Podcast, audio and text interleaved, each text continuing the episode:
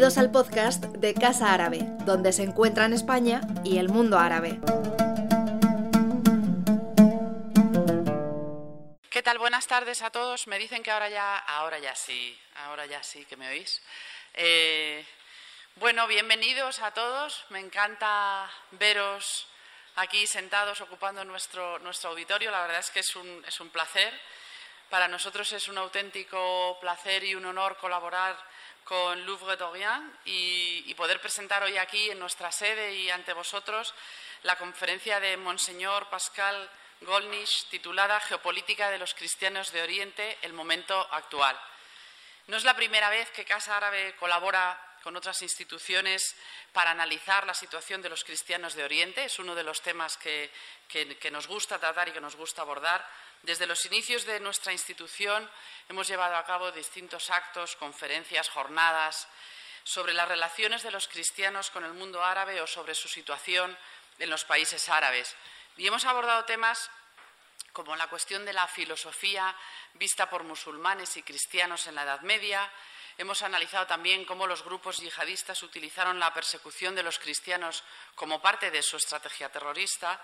Hemos estudiado aquí en, estas, en, estas mismas, en este mismo auditorio la diáspora, el cristianismo en el Magreb, el cristianismo en los países del Golfo. Es un tema que en los 15 años de, existencia de Casa Árabe pues le hemos prestado nuestra atención y lo hemos mirado en distintas ocasiones. Hemos intentado abarcar los distintos aspectos que atañen a los cristianos en el mundo árabe. Hoy seguimos eh, en este camino tratando de analizar su situación y lo hacemos en este caso en colaboración con Louvre d'Orient, organización que ayuda a los cristianos de Oriente sobre el terreno, que interviene en situaciones de emergencia y que trabaja con los más necesitados independientemente de la religión que profesen. Y esto para nosotros también es un gran valor. La conferencia de hoy nos hará poner los ojos en la situación de los cristianos en Oriente Medio, en quiénes son, en cómo afrontan el día a día las dificultades que se encuentran.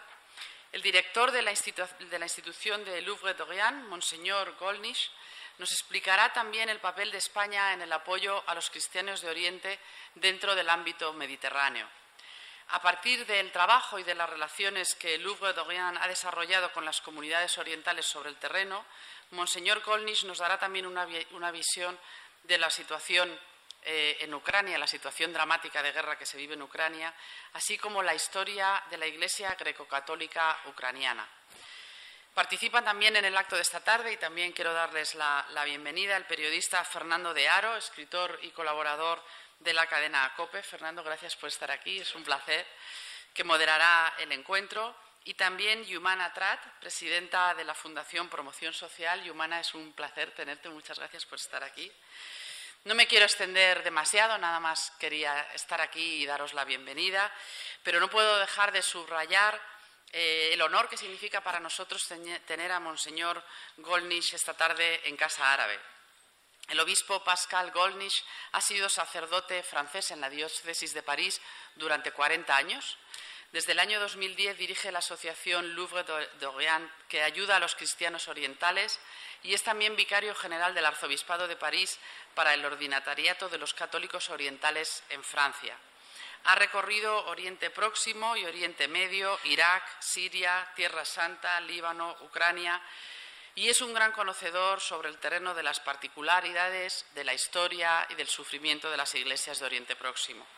Le doy las gracias, señor obispo, y a todos ustedes por estar aquí esta tarde. Espero y deseo que sea un gran acto y que todos disfrutemos de él. Muchísimas gracias. Le doy la palabra a Fernando de Aro. Gracias. Gracias, eh, Irene. Buenas tardes. Bienvenidos todos, especialmente los señores embajadores que nos acompañan. Y eh, bienvenidos también a los que nos están siguiendo por YouTube y a los que eh, luego en diferido nos escucharán. Bueno, este es un momento muy importante, porque es el momento en el que una institución tan relevante como Freddy Iván se presenta eh, en, en, en, España. Eh, yo, casi podríamos llamarlo un acontecimiento histórico. Eh, es una eh, presentación eh, en España que se ha preparado con mucho cuidado y que se tuvo que posponer eh, por el COVID.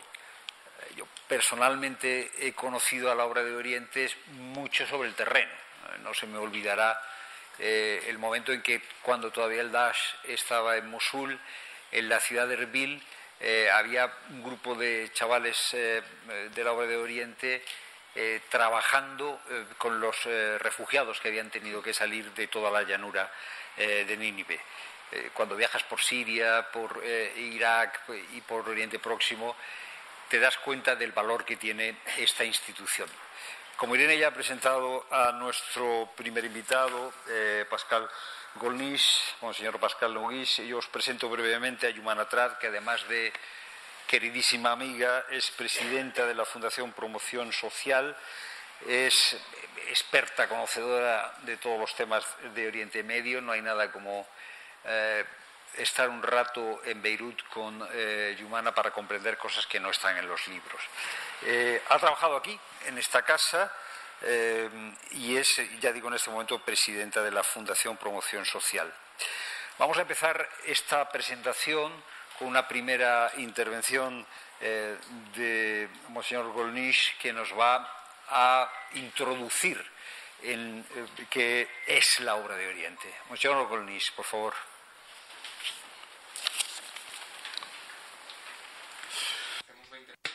Euh, Muchas gracias, Fernando de Aro.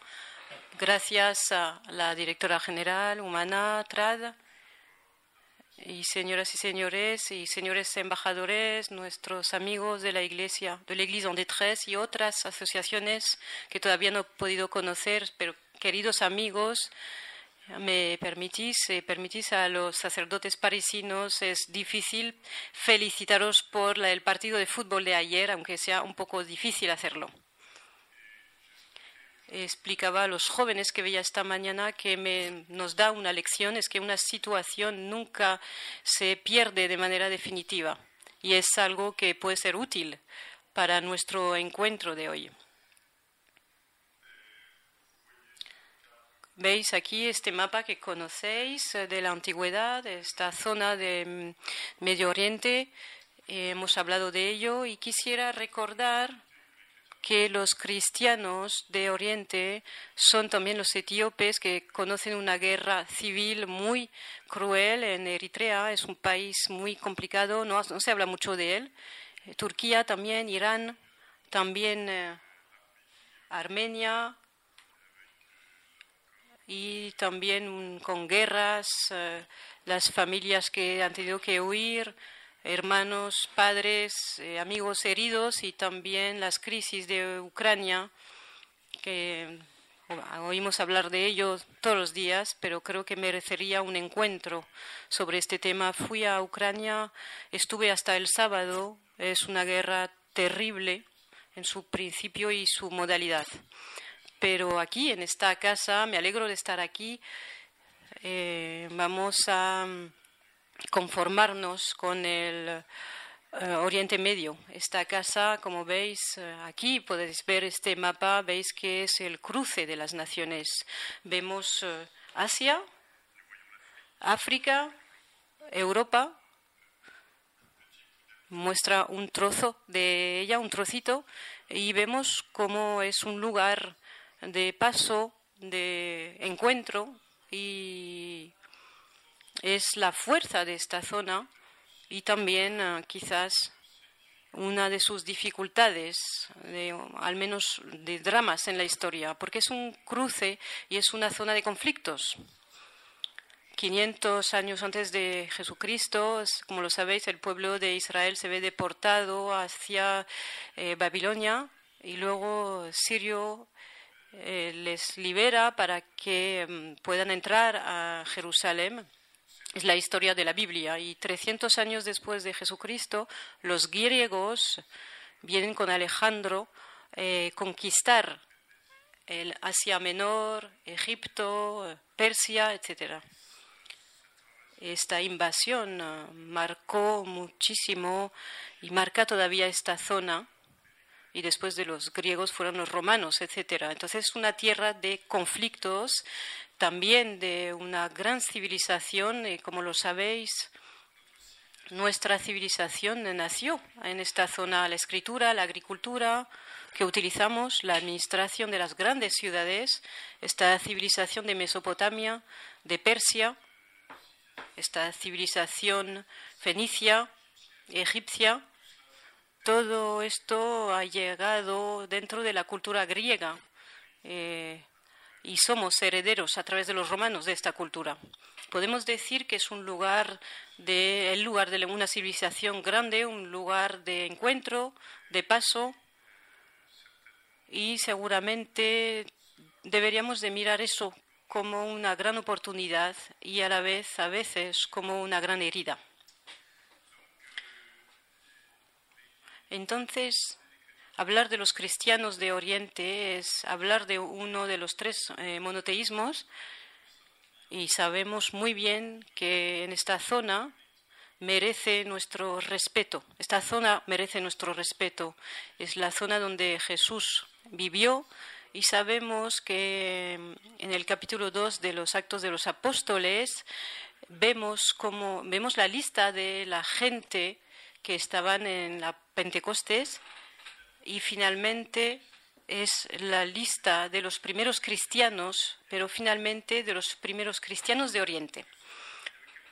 Ah, había algunos romanos de paso y tenemos la lista de todos los cristianos de Oriente, incluido también, dicen que en ese día en Jerusalén había árabes.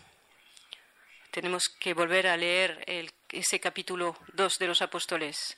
Entonces, el lugar donde nació el cristianismo, donde el Evangelio se empezó a anunciar, cuando estábamos todos en Francia, en España o en otros lugares, eh, adorando, no sé, varios milagros, entonces es una zona que no se ha evangelizado por latinos. Es una zona donde el cristianismo es original, originario y parte de él eh, no ha sido modificada por la cultura grecolatina. Tenemos un cristianismo semítico, a veces con una cultura aramea, siriaca o caldeana y una cultura muy próxima a Cristo, que no pasó por el prismo de la cultura latina o griega. Estamos hablando también de los principios de la persecución. Queremos, entonces, eh, se intentó acallar a los apóstoles, a Jesús, como sabráis, pues el futuro San Pablo intenta eh, defenderse y, verse bien visto. Es una larga tradición intentar que sus jefes le vean con buenos ojos y después empezará la persecución de los romanos. Los cristianos de Oriente han sido perseguidos por los romanos, por nosotros, de alguna forma, aunque no seamos romanos del todo son persecuciones que no van a acabar a veces por parte de los cristianos bizantinos y situaciones difíciles cuando los musulmanes eh, van a llegar de la península arábica será una conquista y situación no siempre fácil para los cristianos de Oriente. La llegada de los cruzados no siempre será fácil tampoco, porque estos eh, caballeros, estos hombres fuertes, y no eran eh, finos teólogos y cuando vieron eh, cristianos que no rezan, que no rezaban con nosotros, como nosotros, les parecía algo sospechoso. Y luego también se va a sospechar una cierta complicidad de los cristianos con estos cruzados.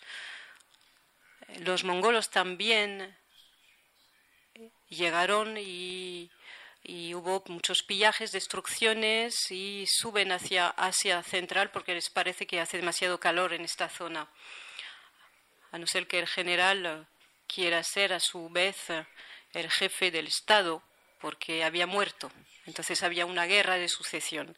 Entonces se fueron a las estepas. Y luego los turco-mongolos, eh, no fue fácil tampoco. Y los turcos luego lo que muestra que desde el siglo XVI, el siglo XV, toda la zona, el mundo árabe, va a estar bajo esta dominación turca hasta la Primera Guerra Mundial y este mundo árabe tendrá que liberarse con la complicidad de los ingleses y de los franceses que les invitaron a rebelarse contra los turcos con su ayuda eh, con algunos oficiales británicos, también eh, con Laurence d'Arabie, les prometió darles su independencia, lo que no ocurrió.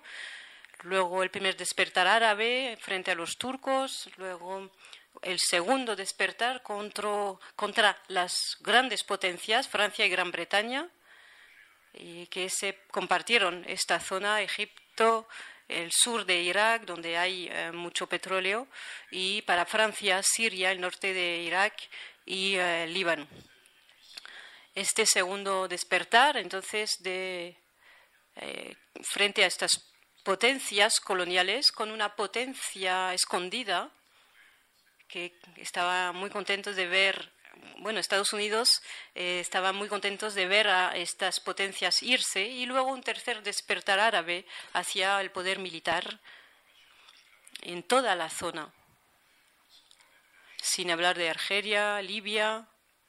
Fue un golpe de Estado militar, un joven capitán Gaddafi, era un oficial brillante que tomó el poder, el coronel, el coronel Nasser, el general Saddam Hussein, eran poderes militares que no solo han hecho cosas malas, pero al mismo tiempo no son los campeones de los derechos humanos, las libertades.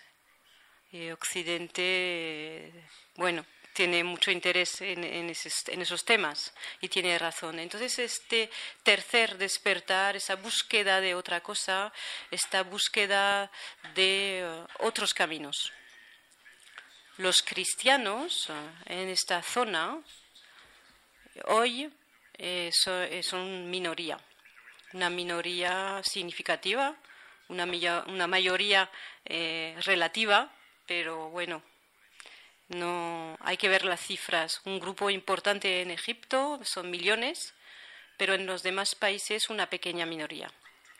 Y como toda minoría, la vida no es fácil cuando cuando se es una minoría. Y hay que reconocer que a veces los cristianos eh, sufren discriminaciones, una dificultad para tener una ciudadanía, para acceder a algunas funciones, para convivir también, para desarrollar también su lugar de culto, aunque en la mayoría de estos países los cristianos tienen iglesias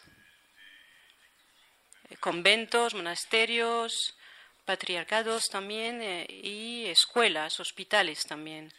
Entonces decir que los cristianos, los cristianos, perdón, eh, sufren una persecución quizás no significa nada, porque la última vez que fui a Egipto, en el más en el colegio más pequeño donde de la iglesia cristiana, yo estaba en el patio, en el recreo y eh, me puse a contar los autobuses que estaban ahí cerca del patio. Eran autobuses amarillos, igual que en Estados Unidos, con letras muy grandes. Ponía Colegio Saint Jean-Baptiste de la Salle.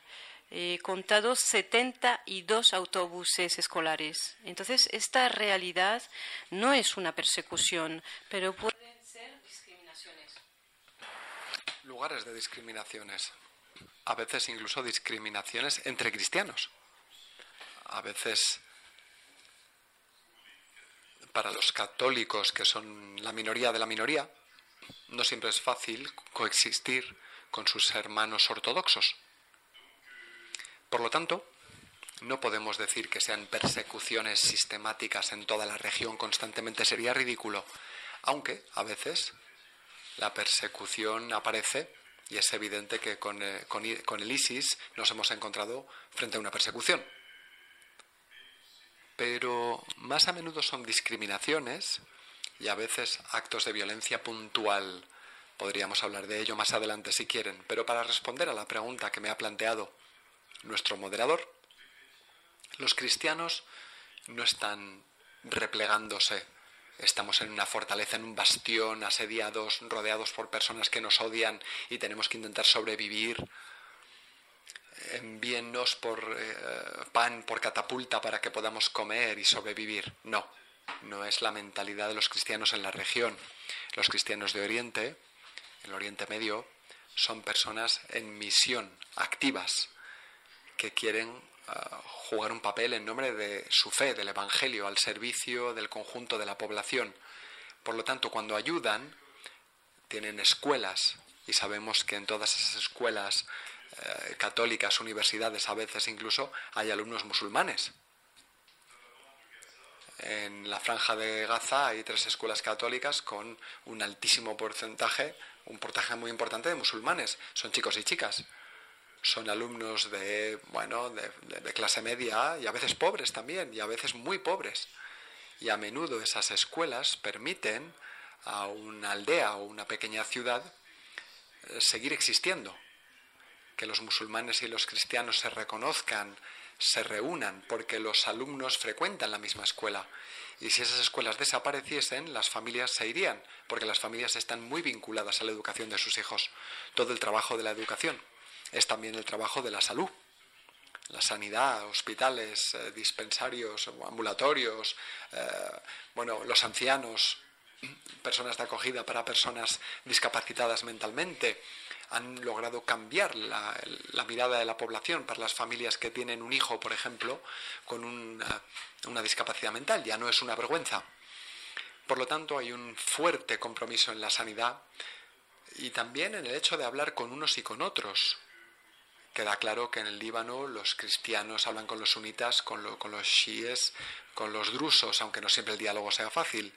Si no hubiese cristianos en Líbano, no habría Líbano.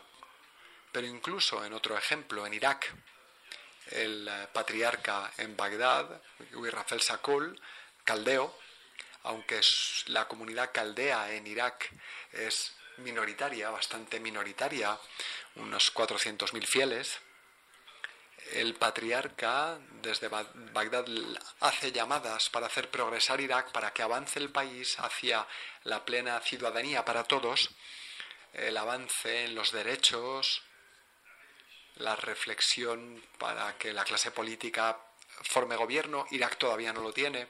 Es decir, la palabra del patriarca es más importante, va más allá que los 400.000 cristianos fieles de Irak. Y eso ha permitido incluso que el Papa vaya a, Irak, a Bagdad. El Papa Francisco no solo ha hablado a los cristianos de Irak diciendo, queridos fieles, vengo a apoyaros, se dirigió al conjunto de los iraquíes y les dijo cosas muy fuertes, es decir, habéis sufrido. Los iraquíes necesitaban una voz internacional que reconociese su sufrimiento. Después dijo, todos habéis sufrido. Y lo sabemos. Sois un gran pueblo. También a veces un pueblo necesita escuchar esto. Pero no os quedéis solo mirando al pasado. No se trata de olvidarlo, no se olvida un sufrimiento de ese calibre, pero hay que mirar al futuro que queremos construir. Porque las jóvenes generaciones os piden, si podéis realmente, permitirles vivir en el país, los jóvenes, adultos, tienen una esperanza, una vida en su propio país. Y creo que esas palabras del Papa, que bueno, tampoco es que la esperasen con los brazos abiertos en, la población eh, iraquí, es decir, si un ayatollah fuese a Francia, pues tampoco le daría la vuelta pondría, bueno, pondría al revés la vida de los franceses, claro, pero aún así eh, las, las, palabras del Papa Francisco llegaron al corazón de los iraquíes y esa misión fue mucho más poderosa que solamente decir, bueno, son 400.000 cristianos. Sí, pero si se dicen cosas poderosas, acertadas, esperadas por la población, entonces eso cuenta.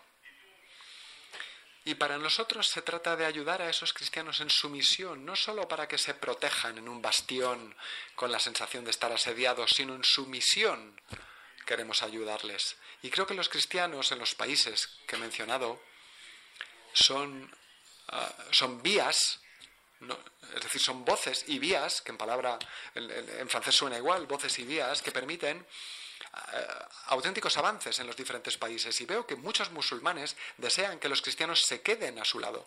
No todos, pero muchos musulmanes que sienten que su país tiene que avanzar, tiene que reforzar las libertades fundamentales hacia la ciudadanía para todos, hacia el respeto de una minoría o de otra, muchos musulmanes desean que los cristianos permanezcan en su país. Es necesario que los cristianos sigan siendo lo que son, artesanos de la paz. Y creo que los necesitamos, necesitamos eso. Bueno, si, si, los cristianos desapareciesen de Oriente Medio sería no solo una pérdida para la Iglesia, para ellos, que es su país, sus países, pero también para los países esos mismos países de la zona. Si no hubiese cristianos en Irak, sería una pérdida para Irak. Si no hubiese cristianos en, no lo sé, en Egipto, sería una pérdida para Egipto. Y por lo tanto, se trata para nosotros de estar en relación con ellos, en comunión con ellos, no, no ya simplemente para ayudarles, que es importante, sino para crear a través del Mediterráneo, entre el norte y el oeste del Mediterráneo, vínculos de comunión, de conocimiento mutuo, de solidaridad con los que están en el sur y al este del Mediterráneo. Y creo que esa es toda la baza y por eso hemos venido a España, porque pensamos que dando a conocer a los, cristianos de Oriente en España, son mal conocidos los cristianos de Oriente, incluso en Francia, a pesar que el L'Oeuvre d'Orient desde 1856 intenta darlos a conocer.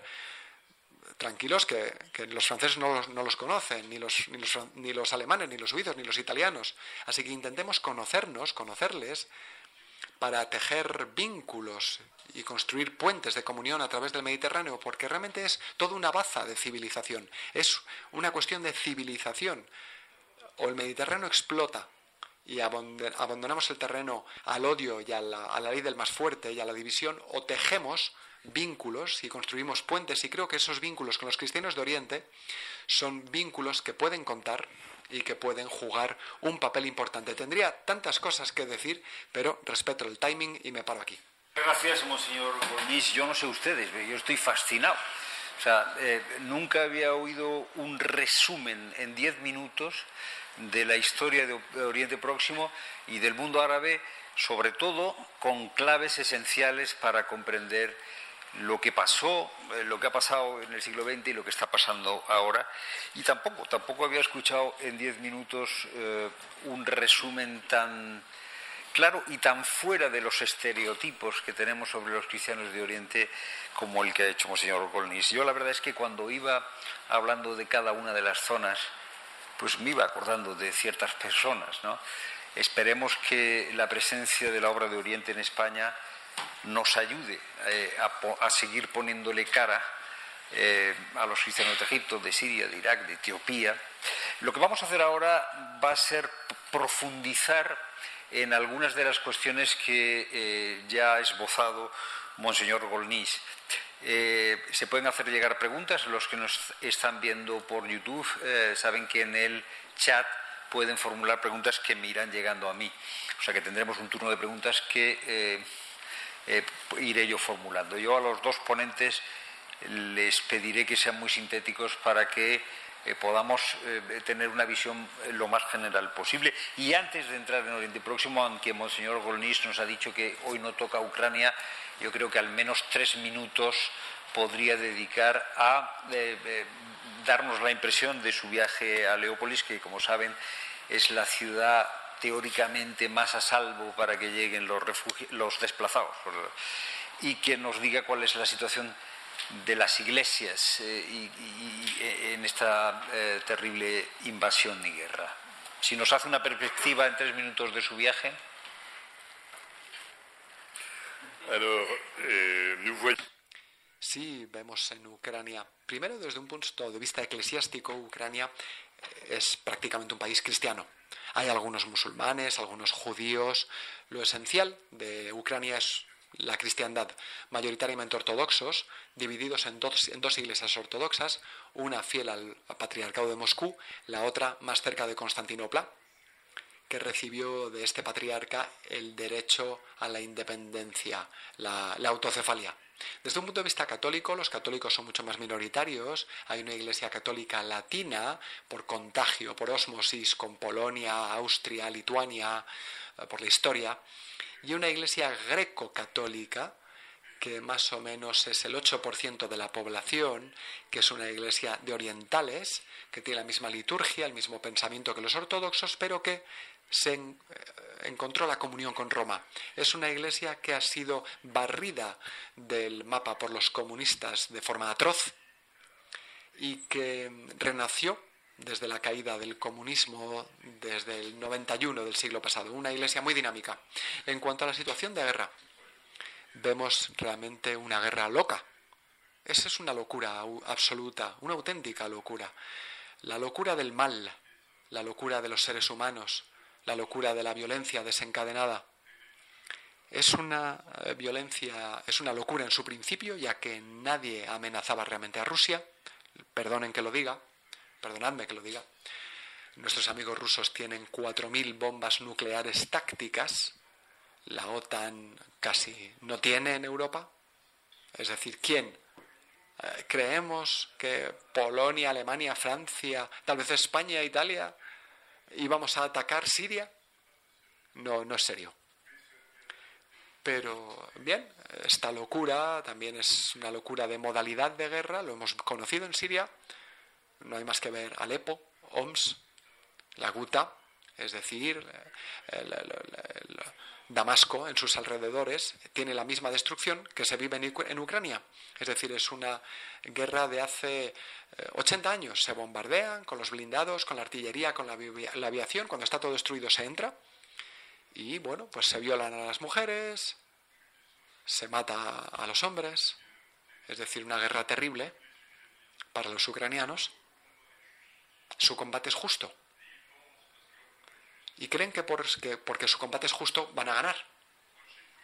Yo escucho eso, bueno, como un amigo, como un compañero de camino, pero pienso, bueno, sí, vuestro combate es justo, lo creo, habéis ganado, pero Rusia no se va a dejar, eh, no se va a dejar ganar el pulso.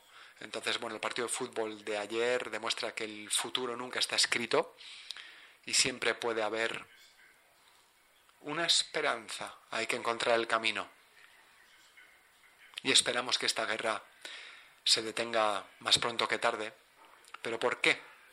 ¿Cuál es la situación que, que sería suficiente para los rusos en esta guerra?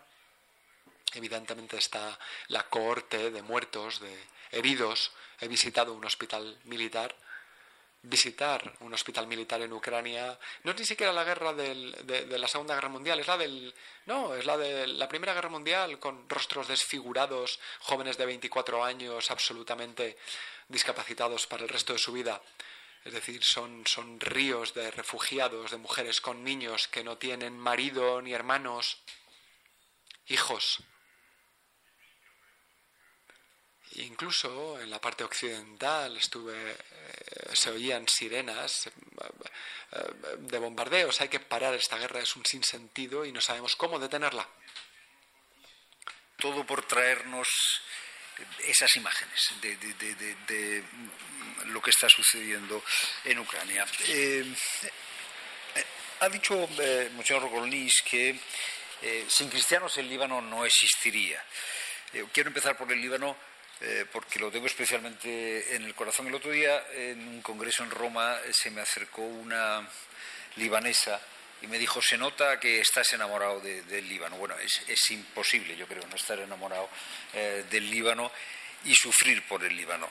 Eh, Líbano, como saben, es el país en el que, en principio, los cristianos gozan de mayor libertad, tienen un papel eh, en la sociedad civil y en la vida política muy relevante, pero eh, el país está atravesando una situación complicada.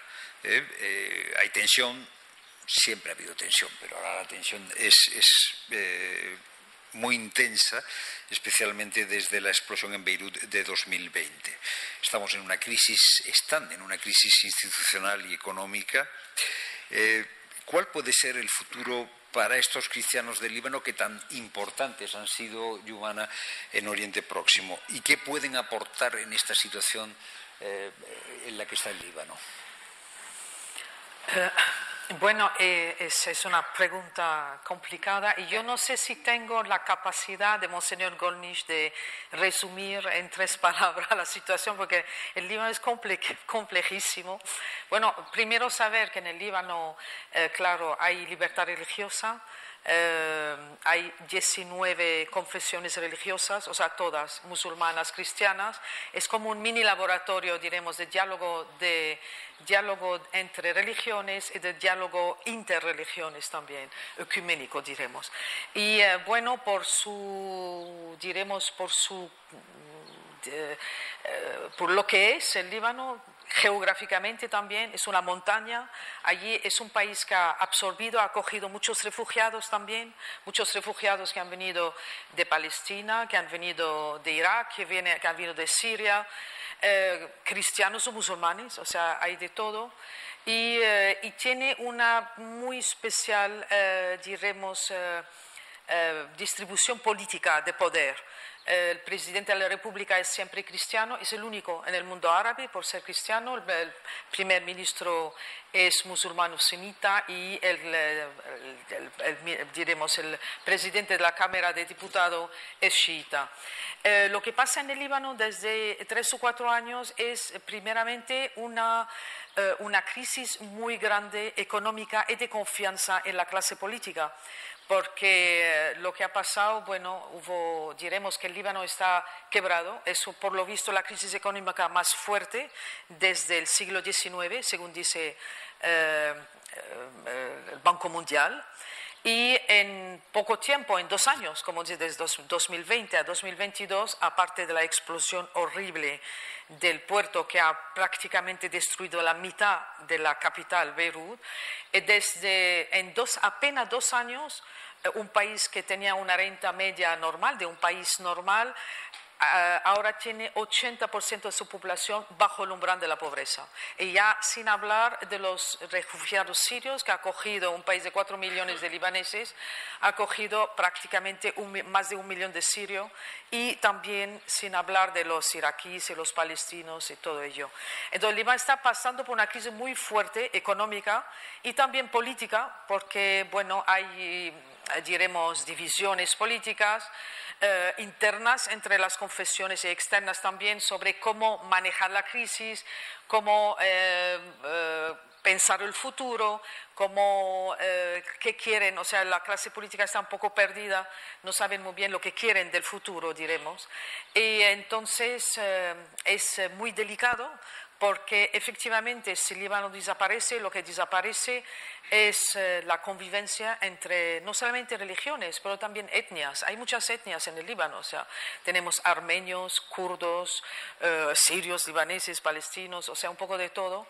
Y eh, sería, es muy grave que entonces, claro, no es solamente la población, que está sufriendo de la crisis, de la económica, pero también es todo el sistema de educativo y de educación. O sea, las escuelas que principalmente eran de excelente nivel, además las escuelas, las universidades, uno de los países que tiene un nivel educativo más importante del mundo árabe, están ya que no tienen recursos para seguir adelante. El, el, sistema hospitalario también, que era muy potente, el Líbano exportaba médicos, recibía del mundo, todo el mundo árabe gente que venían a curarse allí, o sea, sobre todo en tratamientos como puede ser el cáncer, como puede ser muchísimos otros tratamientos muy complicados. Entonces, con la crisis económica está prácticamente desapareciendo. Eh, es muy grave en el sentido que, bueno, la gente, sobre todo los jóvenes, están perdiendo por problema, por este problema, la crisis financiera, la crisis política, eh, están perdiendo eh, la confianza en el país. Eh, muchísimos jóvenes están marchándose, se van, emigran. nosotros en la fundación, que desde 1991 trabajamos en Líbano, o sea, trabajamos en todo Oriente Medio realmente, y en 91 era justo después de la, la guerra civil, diremos. Pero eh, vemos que ahora la situación es más grave que en aquel entonces. Más, grave, que la guerra civil. Más grave que la guerra civil. Había mucho más esperanza en la guerra civil, había eh, económicamente, era incluido mejor el país. Eh, no había tanto conflicto interno, diremos, entre distintas políticas y es una situación bastante grave, sí, sí. Bueno, pues esta, me, me surgen muchas preguntas, pero tenemos que seguir adelante porque acabas de decir si el Líbano deja de existir. O sea, has admitido esa hipótesis. Eh, Monseñor eh, eh, los cristianos en el Líbano no son minoría, son o son una minoría bastante relevante, han hecho una serie de opciones sociales, políticas. ¿En qué medida la presencia que tienen los cristianos en el Líbano puede ser un modelo, es conveniente o ha sido conveniente hasta ahora? Euh,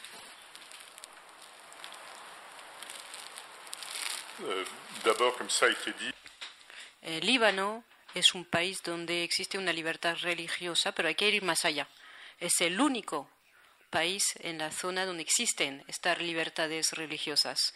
Una verdadera libertad, una libertad de una libertad de cambiar de religión o no tener religión. En todos los países, incluso en la península arábica, existen lugares de culto cristianos. Hay que decirlo, existen eh, iglesias en todos los países del Golfo, pero es, o bien son para expatriados o para europeos y también para cristianos que nacieron cristianos. Pero la posibilidad para un musulmán de cambiar de religión y hacerse eh, cristiano es una verdadera dificultad.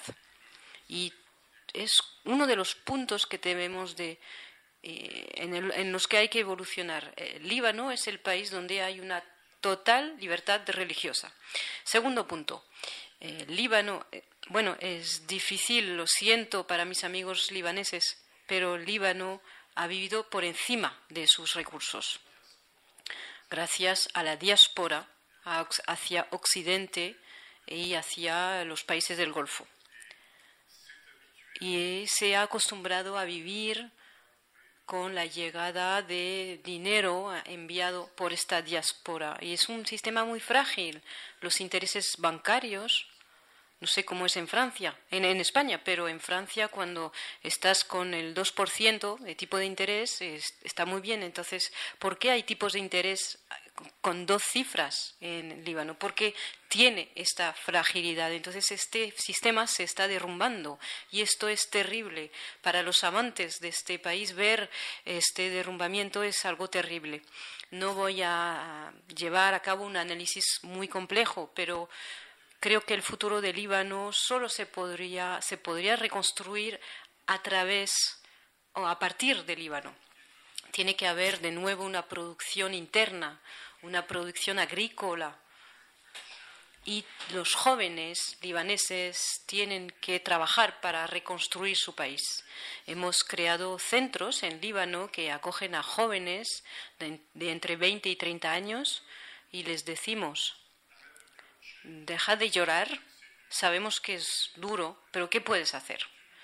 Si nos dice, si nos decís lo que podemos hacer, eh, podemos daros los recursos, eh, como por ejemplo a través de los microcréditos. Los libaneses son los que tienen que reconstruir su país. Y también hay que ayudar al Líbano a vivir en cierta neutralidad. Este es el discurso del patriarca maronita. No podemos seguir teniendo una milicia armada que dispone de fuerzas que equivalen al ejército del país. ningún país puede aceptar eso. Y eso se tiene que cambiar. Mientras tanto, no podemos acusar a los cristianos del Líbano de todos los males que existen hoy en día. Hemos desarmado a milicias cristianas. Pero el Hezbollah, por ejemplo, no se ha desarmado. Ah, esto es un problema Líbano tiene que poder vivir en cierta neutralidad, pero la desaparición del Líbano es una de las hipótesis eh, trágicas que existen. Eso sería dramático para el conjunto del Oriente Medio, porque un país donde el poder está compartido entre varios grupos religiosos, pues sería un fracaso. Entonces podemos cuestionar el sistema confesional de Líbano. Un laico como yo, que viene de una república laica y relativamente amante de la laicidad, que a veces sorprende mis interlocutores, eh, todo esto nos intriga, este sistema nos intriga, pero existe una posibilidad de compartir entre los distintos grupos religiosos y si, es, si fracasa, creo que es un mensaje desastroso para todo el Oriente Medio.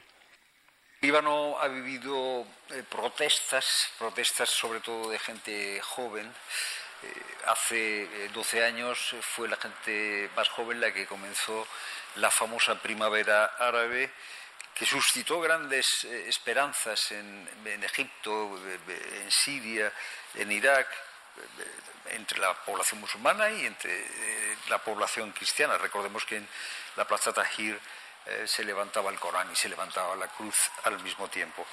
Pero pronto esa primavera árabe se convirtió en un crudo invierno para los cristianos supuso en algunas zonas, Irak, eh, Siria, persecución, persecución del LAS, y eh, las soluciones tras la primavera árabe siguen, como ha dicho el señor Golnis, provocando discriminación. Teóricamente ahora con Al-Sisi ah, eh, los coptos están mucho mejor que antes, eh, pero, eh, por ejemplo, la famosa ley que permite eh, construir iglesias, pues no ha permitido, mm, digamos, legalizar muchas de las que ya están construidas.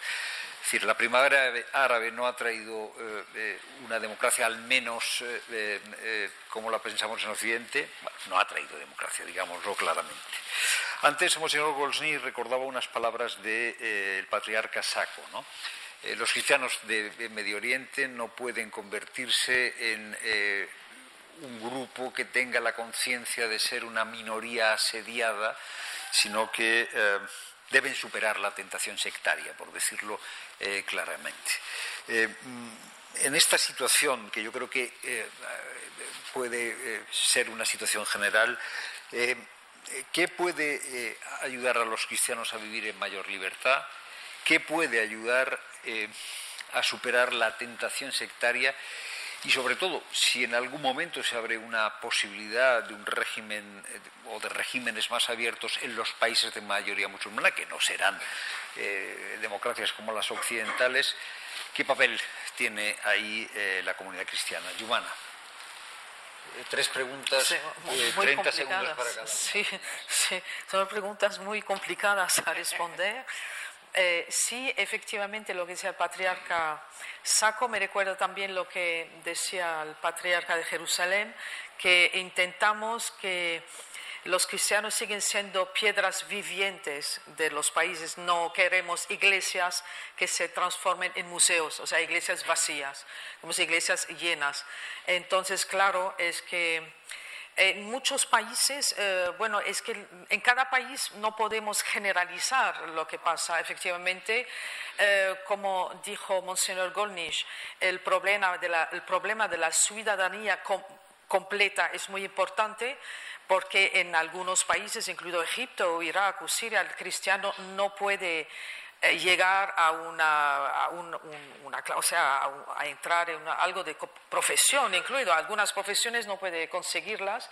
Ese es muy importante el tema de la, de la completa, la plena ciudadanía. Luego, en, bueno, donde están los países destruidos, como puede ser Irak después de Daesh o Siria ahora después de la guerra civil, eh, la guerra contra los sirios, diremos, hay que reconstruir. Y reconstruir supone muchos esfuerzos muchísimos esfuerzos, hay que reconstruir ciudades enteras, eh, iglesias, eh, dar de nuevo esperanza a la gente para que vuelva a sus países, que vuelva a sus pueblos, darles la seguridad que van a poder seguir eh, allí viviendo de forma normal. Es, que, es que hay tantas cosas que hacer. y luego Pero cada país, repito, tiene sus, propias, sus propios problemas. No podemos generalizar. El tema de la primavera árabe en cada país ha cogido una ruta distinta. Entonces no podemos generalizar para todo el mundo, pero está claro que la reconstrucción es fundamental. Sobre todo, como me decía un sacerdote en, en, Irak, lo que pasó en Irak después, no ahora de Daesh, pero la guerra empezó en 1990 y destructuró completamente la sociedad iraquena. O sea, la sociedad de Irak de ahora no es la misma que hay hace 10 o 15 o 20 años.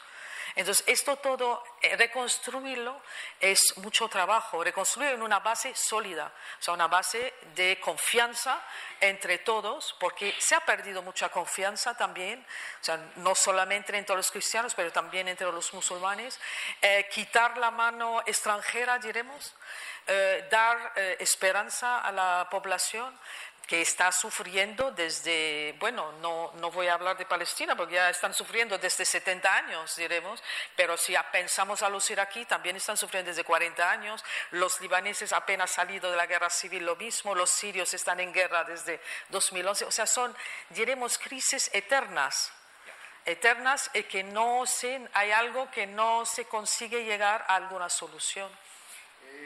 Eh, Entonces, lo más importante es esto, buscar soluciones constructivas. Eh, reconstrucción y ciudadanía. Monseñor Golnis, eh, a las preguntas que hacía le añado otra. En el, en el mundo musulmán parece que hay una cierta discusión ah, sobre la cuestión de la ciudadanía. declaración de Marrakech, declaración conjunta con el Papa Francisco, posición de Emiratos Árabes. ¿Tiene usted esperanza sobre la posibilidad de que um, este tipo de reflexión que se hace dentro del Islam sobre la ciudadanía pueda hacerse efectiva y beneficiar a los cristianos?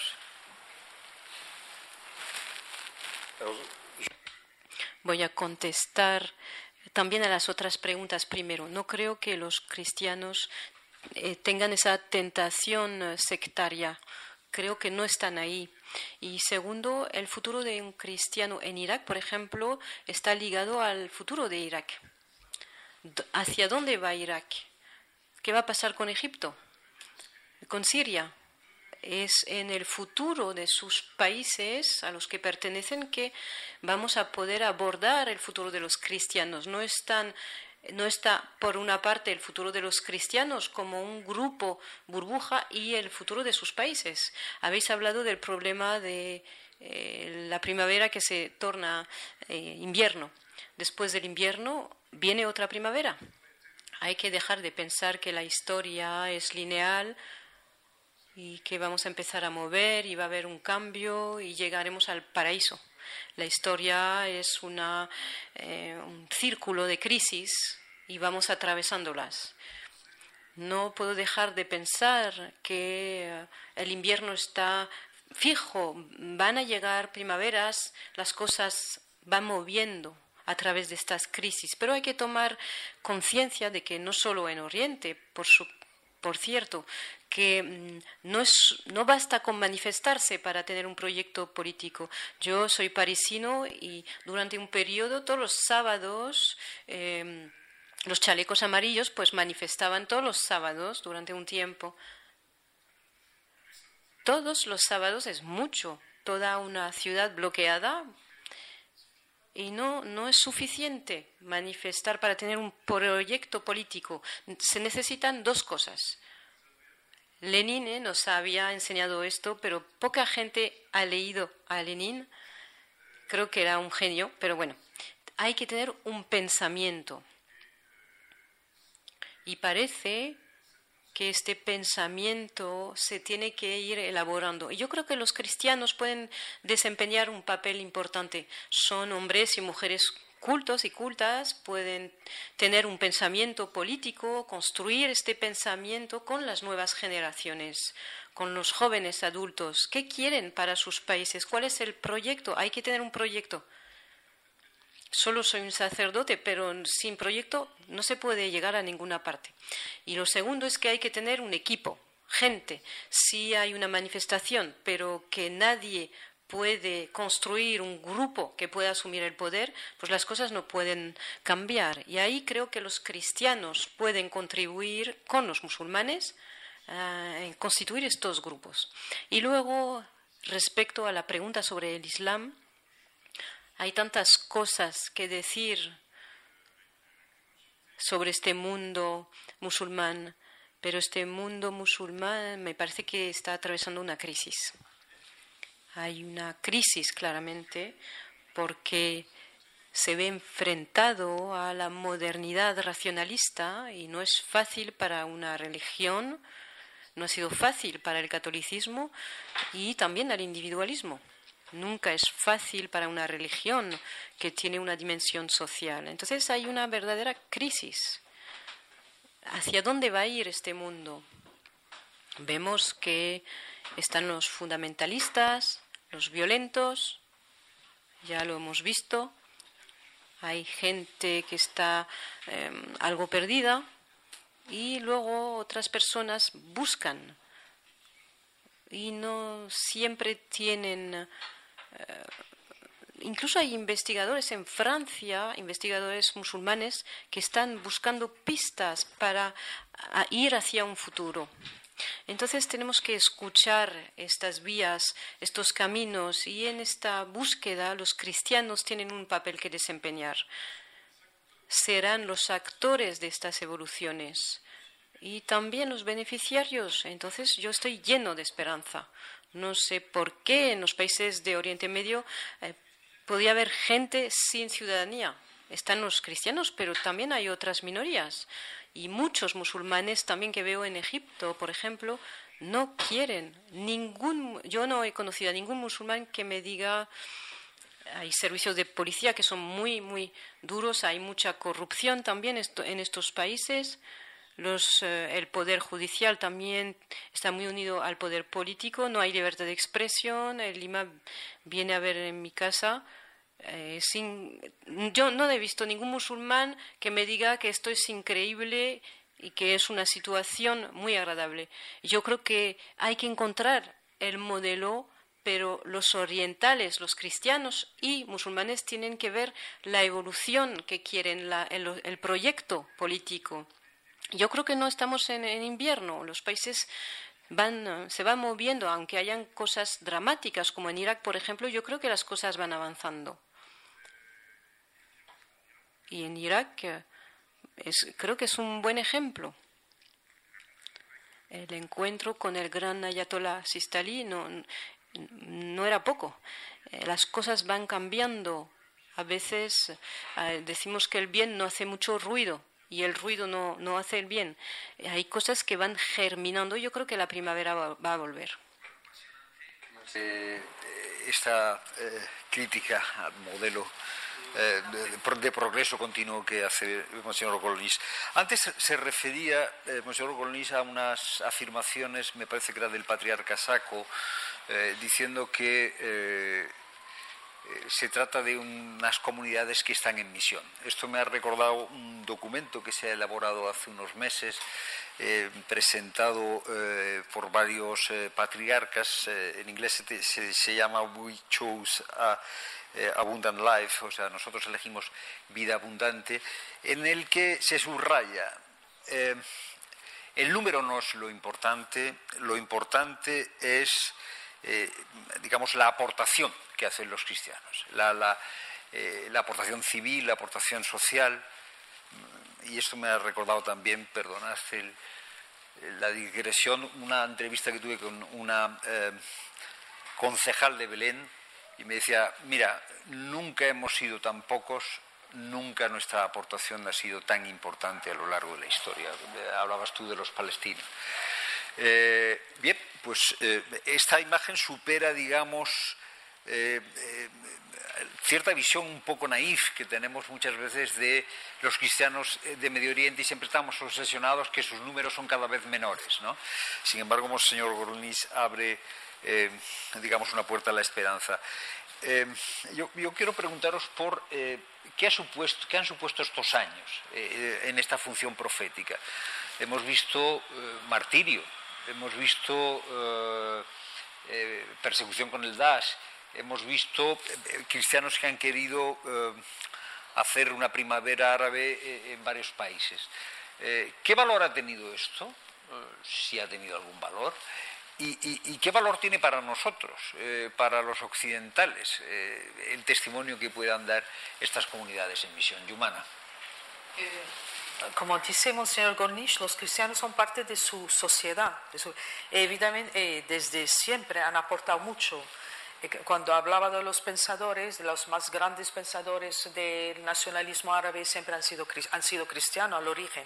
Han aportado la imprenta, en el siglo XIX, la letra árabe de la imprenta, eh, el periodismo, todos los periódicos, o sea, todo eso.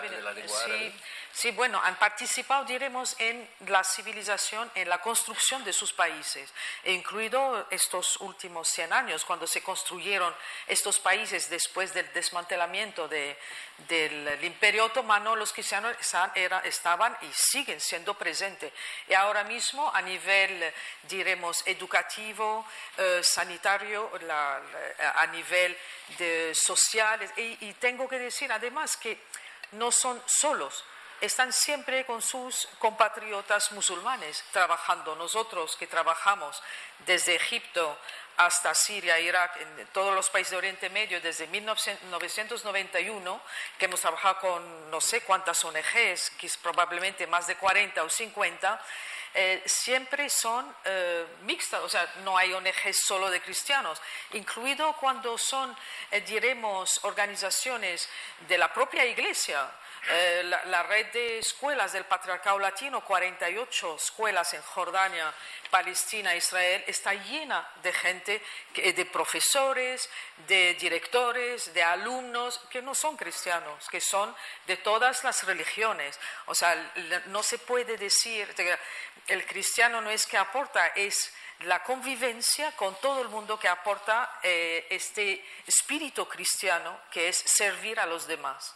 Entonces está, pero está presente en todos los ámbitos de la sociedad. No se puede desconectar eh, un hospital, puede ser los hospitales de las monjas, pero luego allí eh, el director no es una monja, no, suele ser un profesional y la religión no tiene que ver con, su, con, que sea él un cristiano o no cristiano.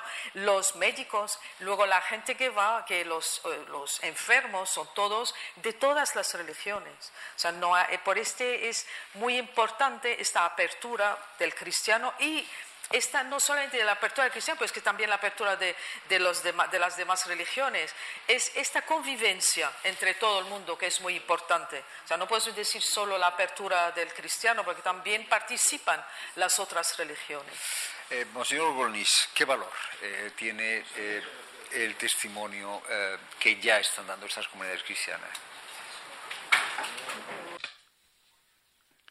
Yo creo que si los cristianos eh, son fieles a su vocación, eh, pues evidentemente me, bueno, me regocijo en el hecho de que no sea solo un, poder político, bueno, un poco en el Líbano, no, son un poder financiero ni militar.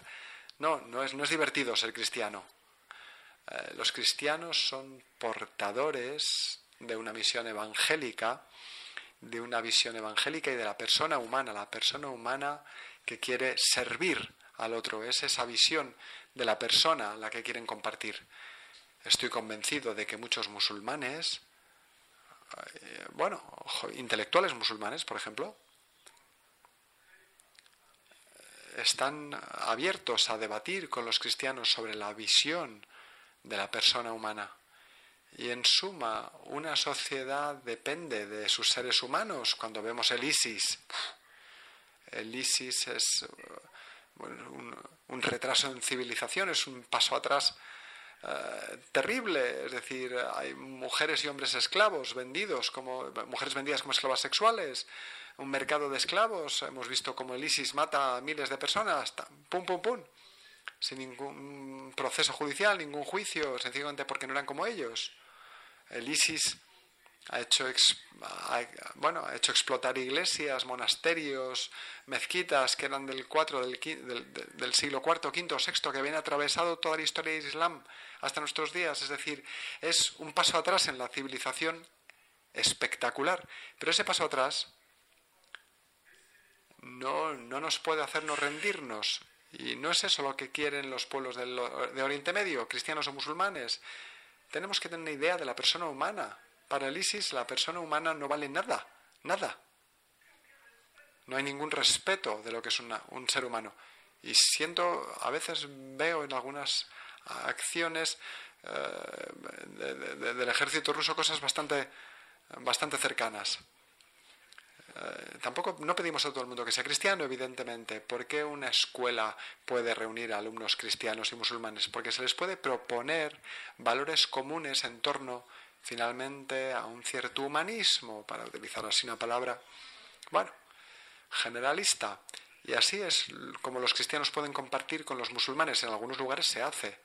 Pienso en la escuela del Centro de Estudios de los Dominicos en, en el Cairo es una de las mayores bibliotecas musulmanas de Oriente Medio y reciben a doctorandos que vienen a estudiar, a estudiar ahí.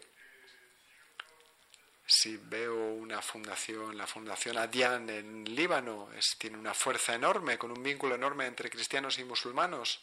Es decir, eh, el Islam, eh, el Islam visto por una mujer es un libro muy interesante de leer ese vínculo existe y nosotros los occidentales a veces no lo vemos, no los vemos y pensamos que solo hay conflictos y minorías perseguidas y países que se derrumban. Hay que parar ya esta mirada. Oriente Medio es otra cosa. No es que no haya dificultades. Hombre, ¿dónde hay países sin dificultades?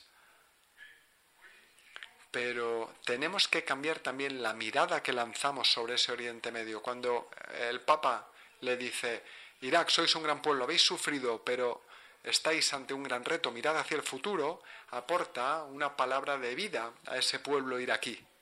Y creo que es una baza de civilización y mediterránea. Por eso intentamos venir aquí a España. No queremos llevar la obra de Oriente, la œuvre d'Orient, a España. Queremos que España cree su œuvre d'Orient.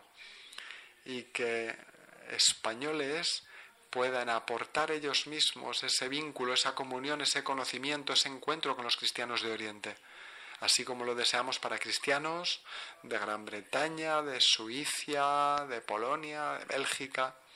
No se trata solo de l'œuvre d'Orient, de Francia, que se expande, tiene que haber en todos esos países, en, en vuestro país también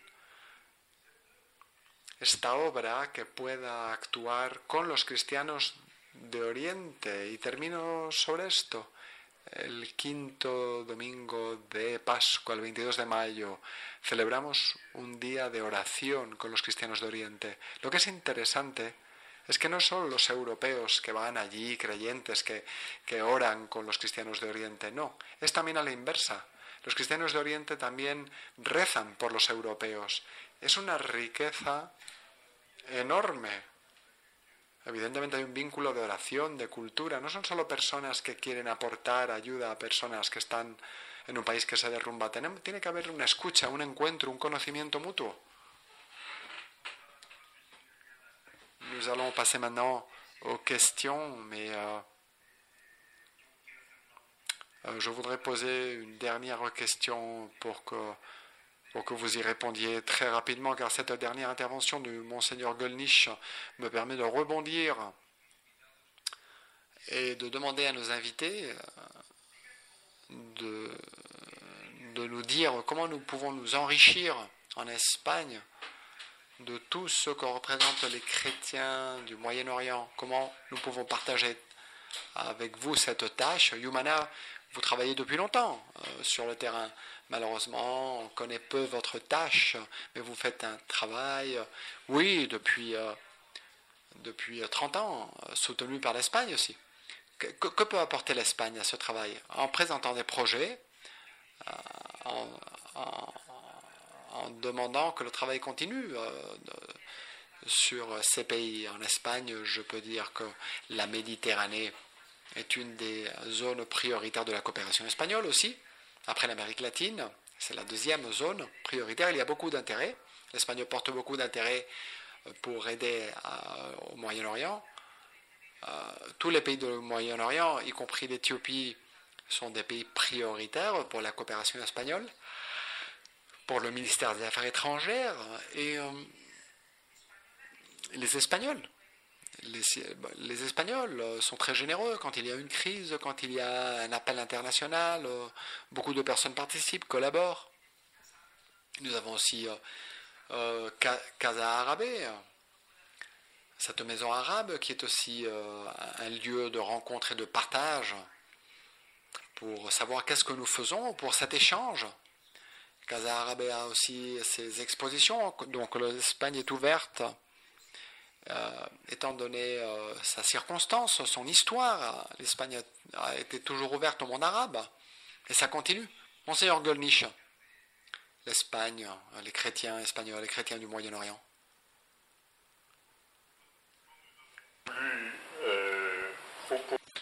Cuando hemos querido proponer la creación de una obra de Oriente en España, me dicen, no, los españoles, lo que les interesa es América Latina. Sí, por supuesto, pero aún así creo que el mundo español, hispano, se muestra sensible a la cuestión de la civilización mediterránea y de esos cristianos que viven en las sociedades de mayoría musulmana. Creo que en suma, si toca el corazón de la República Laica, también podrá tocar el corazón, llegar al corazón de los españoles que son espontáneamente más sensibles a estas realidades. Y uh, por lo tanto creo tenemos que crear los medios para el conocimiento mutuo, para el encuentro. Sé que hay cientos de miles de ucranianos acogidos en España. Es importante encontrarse con ellos, ir a ver eh, su oración, su liturgia, es bello y creo que después de ese encuentro, la amistad, la comunión, después de eso, los proyectos, las escuelas, hospitales, ayudas, trabajar por el patrimonio, luchar por los derechos, de, lo, de, de los derechos humanos, con la fuerza también de la Unión Europea, por estas comunidades, estos pueblos, pero lo que podemos hacer, y en particular desde España, es tejer vínculos de encuentro, de escucha y de amistad. Después el resto vendrá solo. Gracias, señor eh. Eh, un momento organizamos ahora el debate. No, lo que él dice, lo que el señor Golnisch me recuerda, lo que decía me recuerda, yo cuando presento mis documentales sobre cristianos de Oriente Próximo, la gente siempre me pregunta, ¿qué podemos hacer nosotros? Conocernos, conocernos. Tenemos poco tiempo para las preguntas. Entonces vamos a utilizar eh, el método de hacer tres preguntas seguidas. Pido a todo el mundo que formule las preguntas que sea sintético y eh, las vamos recogiendo en tandas de tres. Aquí en la primera fila los embajadores ya tienen preguntas. Merci bien. Muchas gracias. Primero, me tienen que dar algunos minutos más porque he escuchado a Monseñor Golnisch durante una hora y como diplomático no quiero decir que estoy en total desacuerdo con él, pero al menos no estoy de acuerdo. De hecho, tal vez comparto su interpretación histórica hasta el siglo XIX. Todo lo que ha dicho después de la Primera Guerra Mundial estoy en total desacuerdo. Primero, para explicarme correctamente, me tienen que permitir presentarme. Soy cristiano.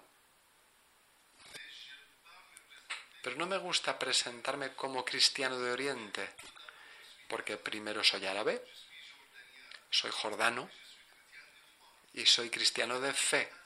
Es un puro azar el hecho de ser cristiano, porque el Señor que está a mi lado también, por casualidad, es musulmán. Así que no me gusta identificarme sencillamente como cristiano de Oriente.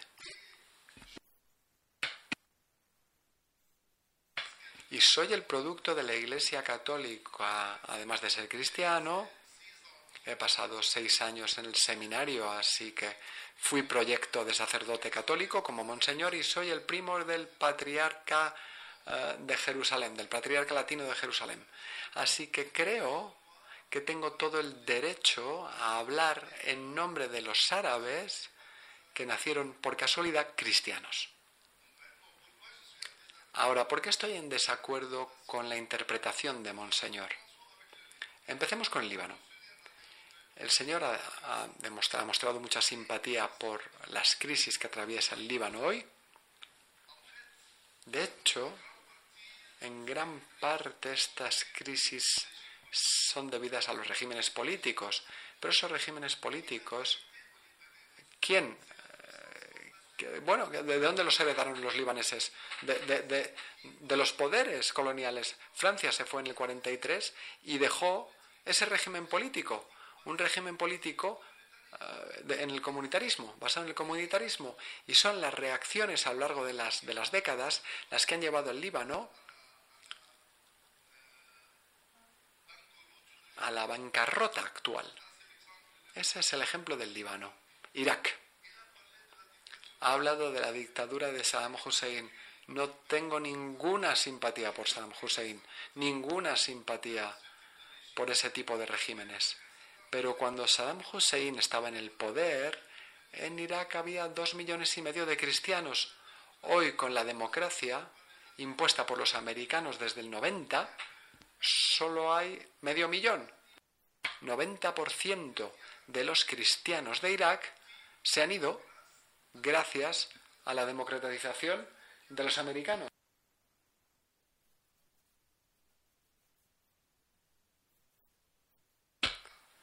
He dejado Palestina para el final porque es lo más importante para todos los árabes, musulmanes o cristianos. Si yo fuese palestino y me dan la elección de tener una patria o una fe, preferiría tener una patria.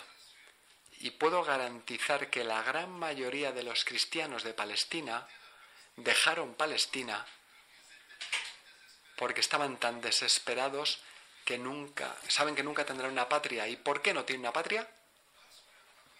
Porque en 1947 durante la adopción de la resolución en la Asamblea Nacional de la división de Palestina, gracias a los países europeos y a los países latinoamericanos, la resolución fue aprobada sin el apoyo de los, esos países cristianos que demuestran ahora toda la generosidad, toda la simpatía con los palestinos.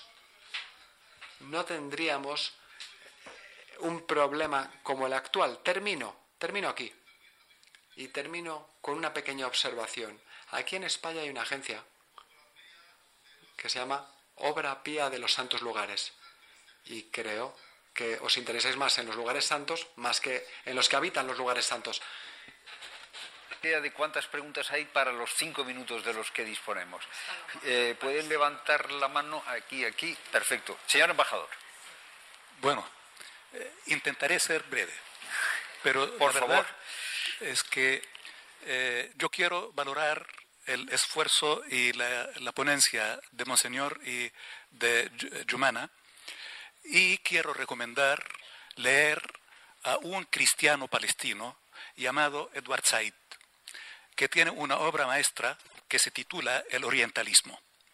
Y lamentablemente el Occidente sigue con su enfoque orientalista sobre todo lo que respecta al mundo árabe.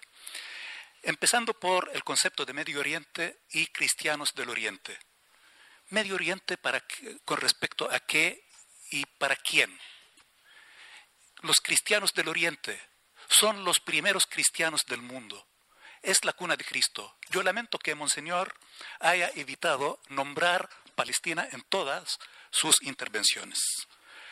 Y esto no es nada inocente hablar de los cristianos de Oriente, porque se pretende ampliar el concepto para incluir a otros elementos en esta región. Nosotros no vemos a los cristianos como foráneos ni allegados, son parte auténtica de nuestra sociedad y no han hecho aportes los cristianos, sino son los ciudadanos que han hecho y tienen la obligación de hacer sus aportes. Espere, no, no, no eh, tengo pregunta. ¿eh? Ah. La verdad es que se, plantearon tantas cosas y cada punto merece un debate de horas. ¿eh? Pero yo quiero hacer referencia primero a algo que dijo Monseñor, que los sin los cristianos no existiría el Líbano, y dijo en otra parte que los cristianos son los hacedores de la paz. La verdad es que nosotros queremos ver a los cristianos como los ciudadanos, palestinos, jordanos, sirios, libaneses, y lo son, y actúan como ciudadanos. La pregunta, primero, ¿existiría la llamada civilización judeo-cristiana occidental sin los cristianos? ¿Por qué Monseñor plantea esta hipótesis de que no existiría Líbano sin cristianos y sí existiría la civilización judeo-cristiana occidental. La segunda pregunta. Hay tantos protectores de los cristianos del mundo árabe. Francia, Alemania, Gran Bretaña, España, Italia, Grecia, etcétera todos son protectores de los cristianos del mundo árabe. ¿Qué han hecho estos protectores de los cristianos para que permanezcan los cristianos en el mundo árabe? ¿Y, y cuál es el rol de Occidente de vaciar a nuestros países de los, de los cristianos? Perfecto, gracias. Me parece que hay dos preguntas más, dos personas que pido que sean sintéticos. Vamos a terminar de formular las preguntas porque es que no tenemos tiempo. Oui, c'est aussi Monseñor Golnisch. Una pregunta para el Monseñor Golnisch. Soy libanesa y estoy de paso por Madrid y le doy las gracias primero por este amor del que nos da testimonio que necesitamos de vez en cuando. No tengo muchas preguntas, pero realmente una primera pregunta y un comentario. Ha hablado mucho de esperanza tengo que decirle que cuando se está en el Líbano actualmente, nada. Yo he vivido la guerra del Líbano, todas las guerras del Líbano, todas las revoluciones del Líbano. Soy periodista y economista. Así que tengo dos comentarios. Primero, la pauperización. La pauperización es enorme y los cristianos del Líbano en concreto realmente toman la vía del exilio, ha mencionado que le corresponde a los libaneses le corresponde a los libaneses ese, ese, pensamiento político y la visión del futuro. Hay una sociedad civil, tengo que decir, extremadamente activa, joven y menos joven, de mi generación. Ponencia eh, no podemos eh, ordenar. Le, question, le, pido que, sea, que oui. formule su pregunta en una frase. Oui, la, question est, qu'est-ce qui vous... la pregunta es, hoy, ¿qué es lo que todavía le permite hoy guardar la esperanza? Porque una observación, la explosión de Beirut del 4 de agosto, eh, bueno, todavía no hay decisión de justicia, ya han pasado dos años. Occidente, aparte de las palabras y la obra de Oriente es muy activa, pero más allá de eso hay bazas internacionales. ¿Qué es lo que le hace creer realmente más, más allá de los ciclos de los que habla? ¿Qué es lo que le da esperanza? Y me hace pensar, además, a una frase de Camus que decía, en el corazón del invierno descubrí en mí un verano invencible, pero yo como libanesa no lo veo y me gustaría saber... Eh, la última.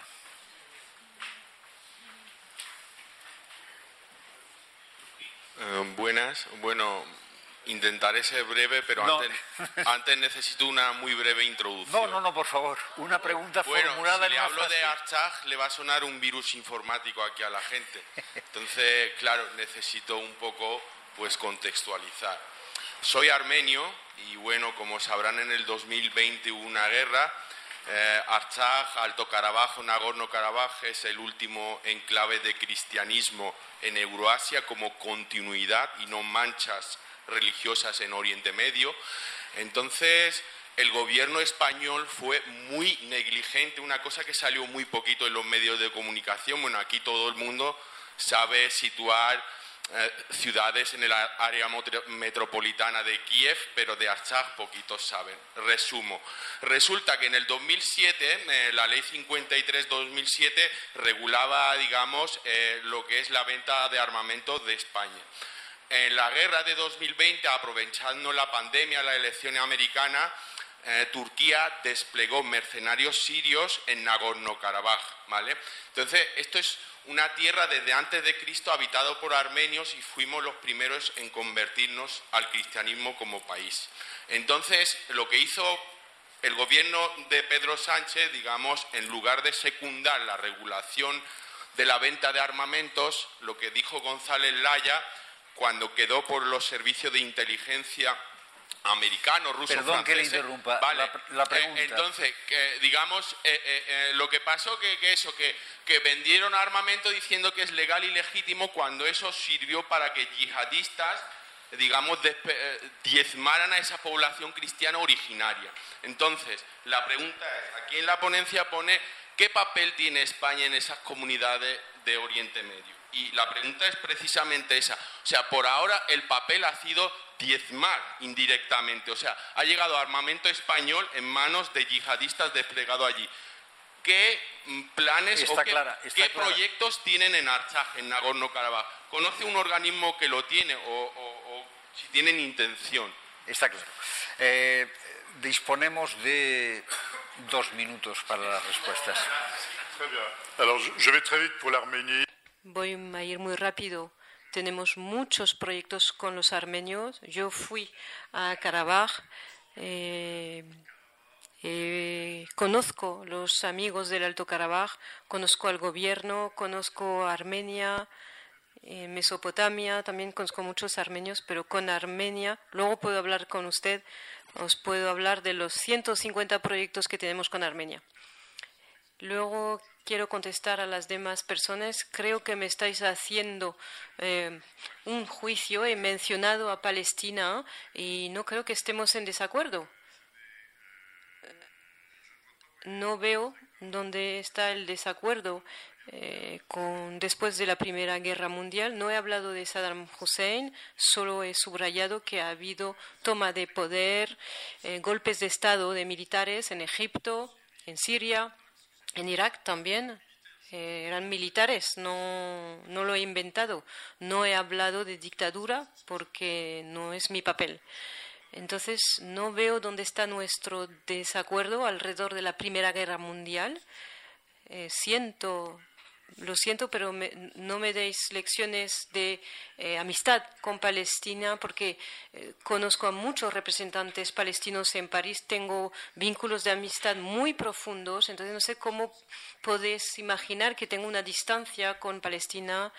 Eh, y luego, en cuanto a los cristianos de Oriente, creo que era, estaba claro, los cristianos son los que están en la parte oriental del Mediterráneo, que tienen un rito, una cultura cristiana distinta de eh, los cristianos latinos. Eso no es peyorativo. Hay cristianos latinos en el oeste del Mediterráneo y luego en el este del Mediterráneo hay cristianos orientales. En cuanto a los protectores, muchos protectorados, perdón, muchos países como Francia ya no se presentan como los protectores de los cristianos de Oriente. En concreto, en Líbano, el papel de la diplomacia francesa no es proteger a los cristianos frente a no sé quiénes, que desde hace mucho tiempo eso paró.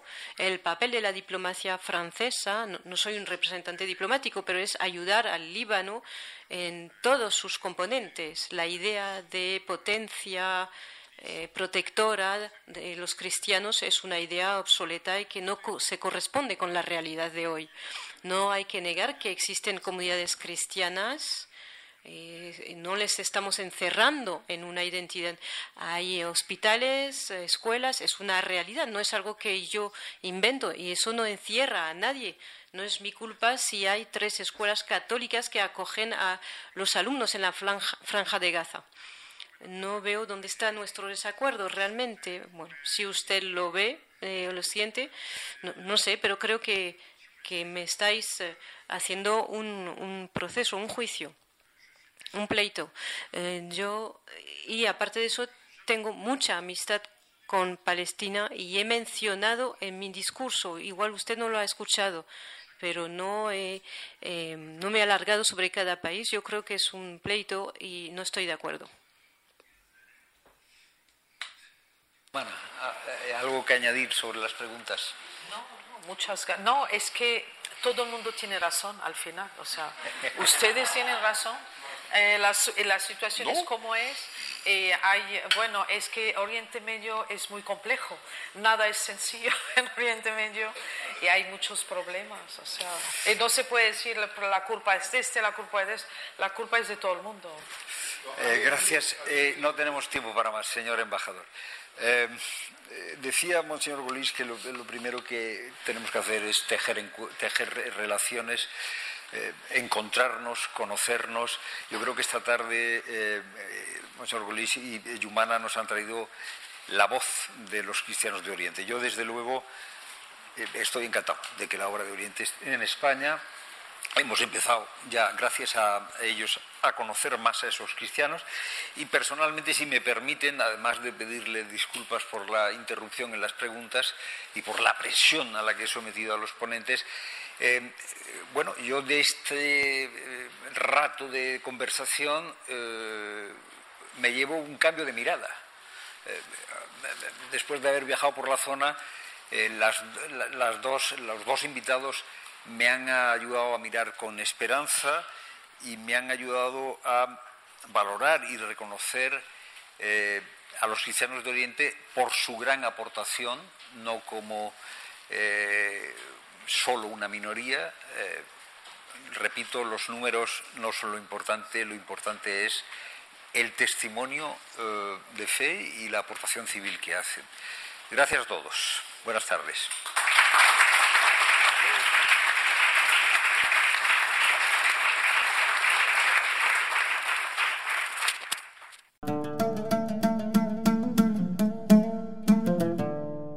Gracias por escucharnos. Si quieres estar al corriente de todas nuestras actividades, consulta nuestra página web en www.casaarabe.es.